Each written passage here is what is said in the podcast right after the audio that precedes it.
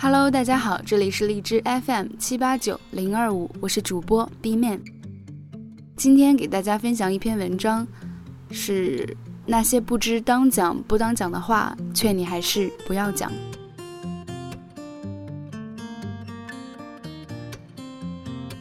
前几日在朋友的一个饭局上见到一女孩，一桌五个人，有四个都是第一次见她。按照正常的流程，一般是酒过三巡，兴致已高，大家稍微分享一下彼此的生活近况，聊聊人生，谈谈梦想。但他完全不按常理出牌，这才刚落座，菜都还没上齐，他就开始格外热情地呼姐喊妹，还不停地来拉我的手。说实话，我是一个特别外向的人，一时间被他搞得有点不知所措。毕竟我上一次碰到上来就这么热情的人，还是火车站拉客的旅馆老板娘。当然，这还不算什么，不到五分钟，他就开始畅聊起了自己的私生活，在跟前任还没分手的时候是如何劈腿勾搭上现在的男朋友，最近去看演出的时候又不小心睡了哪一个吉他手。他说的激情澎湃，津津有味。我们剩下的一桌人面面相觑，满身黑色问号。这就是典型的交浅言深，实在是太可怕了。我当时满脑子只有一个念头：今天算是领教了什么叫迷之尴尬了，赶紧吃完，快快散了吧。大家为什么都不喜欢交浅言深的人呢？因为要对陌生人有所保留，是每个成年人的基本认知。你所保留的部分，就好比是你身上穿的衣服。有些人内向排外，在外人面前比较沉默拘谨，就好比是把自己裹得严严实实，密不透风。有些人比较懂得在陌生人面前展现自己，不时露个香肩，献个锁骨，不仅给对方留下了好的印象，还激发了别人进一步了解你的欲望。但不顾场合，不管分寸。上来就掏心掏肺，恨不得把家里银行卡密码都说出来的人呢，就属于一见面就开始裸奔型选手。没人想在大庭广众之下看你裸体的呀，别动不动就在人类社会里暴露了兽性。而且究其本质，交浅言深的人大多是过于迫切的想要讨好对方，过于迫切的想要进入对方的亲密半径。然而。感情的积淀是个循序渐进的漫长过程。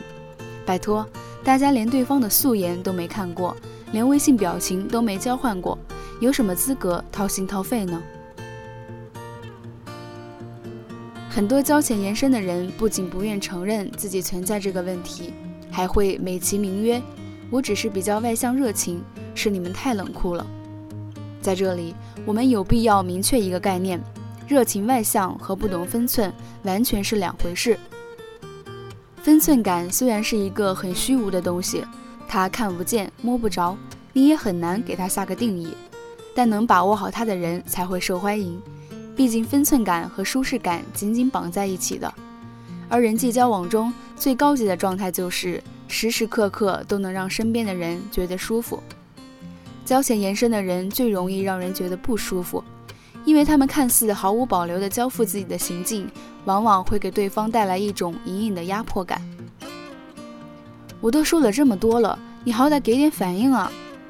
我这么声泪俱下，你怎么可以如此冷淡？大段大段倾诉背后的实质是逼迫对方与之共情，但共情这件事吧，两个情绪完全不在一个频率上的陌生人，又怎么可能轻易达成呢？有些人活得比较入戏，总觉得自己动不动就能碰到一些跟自己上辈子有过未了情的人。可是，人生并没有这么多一见如故、天雷勾地火的瞬间，大多数情况只是你在自作多情而已。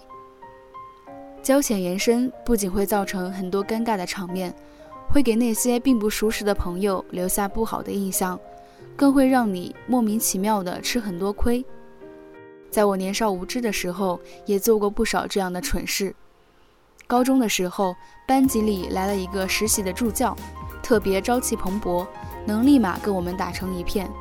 当时不觉得他是老师，简直就是毫无代沟的同龄人。有次我和两个女生跟他一起在食堂吃晚饭，聊到嗨处就开始吐槽老师们，他还不停地点头微笑。然后我们三个就越说越嗨，根本刹不住车，把老底抖了个遍。什么班级里谁跟谁在谈恋爱呀？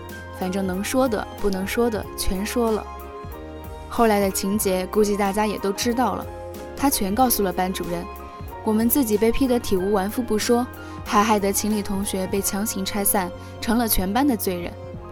那次之后，我算是真切地领教了什么叫祸从口出，与人交往也变得更谨言慎行了。那些天生外向的女孩，最容易在“交浅言深”这四个字上吃亏了。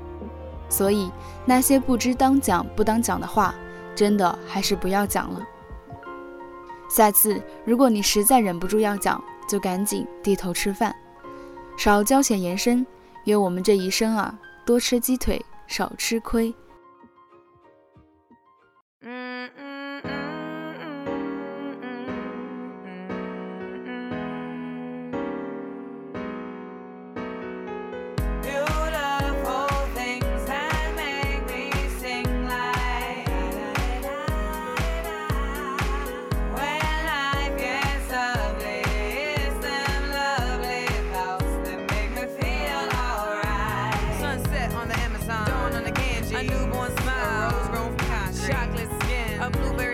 Fresh out the box pair of Jordan 3. Feels a daffodil. Little kids giggle. Some in the spice. Beaches in Brazil. First snow winter on the windowsill. 501s on the one who gives you butterfly still. The wonders of the world.